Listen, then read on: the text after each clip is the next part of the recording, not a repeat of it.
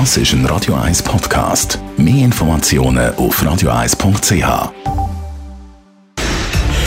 Radio 1 Fit statt fertig. Mit dem Personal Trainer Rolf Martin wird Ihnen präsentiert von Swiss Ablation. Ihre Herzrhythmus-Spezialisten im Puls 5 Zürich. Mehr Infos unter swiss-ablation.com.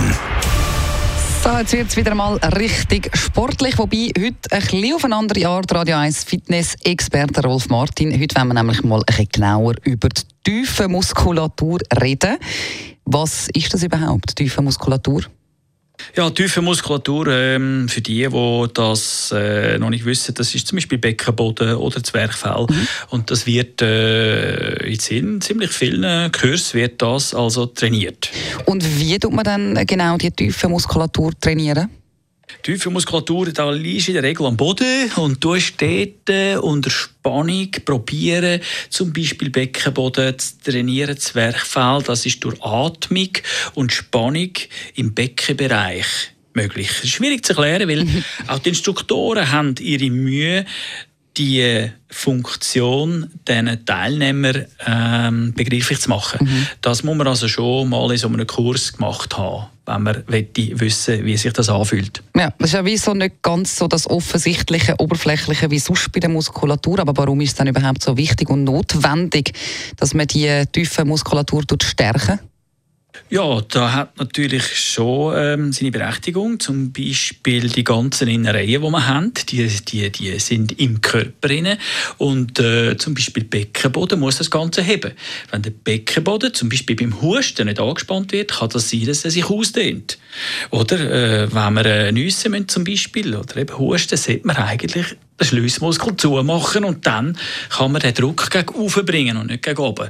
Äh, das hat auch zum Beispiel bei Frauen nach der Geburt einen mhm. Grund, dass sie dort ihre ähm, zum Beispiel Blase wieder so ein bisschen stabilisieren. Ja, das bringt also dann schon bei denen, was es betrifft, schon etwas. Mhm. Und was ist dann eigentlich der Unterschied zum normalen Training oder braucht es einfach braucht's beides?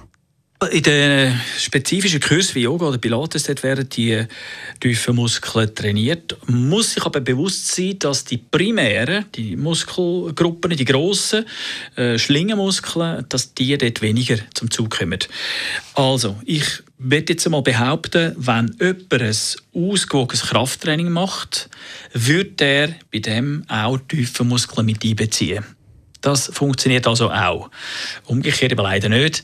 Also von dem her sehen wir da den Unterschied. Und äh, das äh, ist dann natürlich dann schon noch ein bisschen sinnvoller, dass man gerade alles trainiert, als nur einen bestimmten Bereich und das Gefühl hat, das lange dann. Also der Rolf Martin ist natürlich ein großer Fan vom normalen, richtigen Krafttraining. Das haben wir da ein bisschen rausgespürt. Aber tiefe Muskulatur zu trainieren ist natürlich trotz allem etwas sehr Wichtiges. Vielen Dank für die Infos, ähm, Radio 1 Fitness-Experte.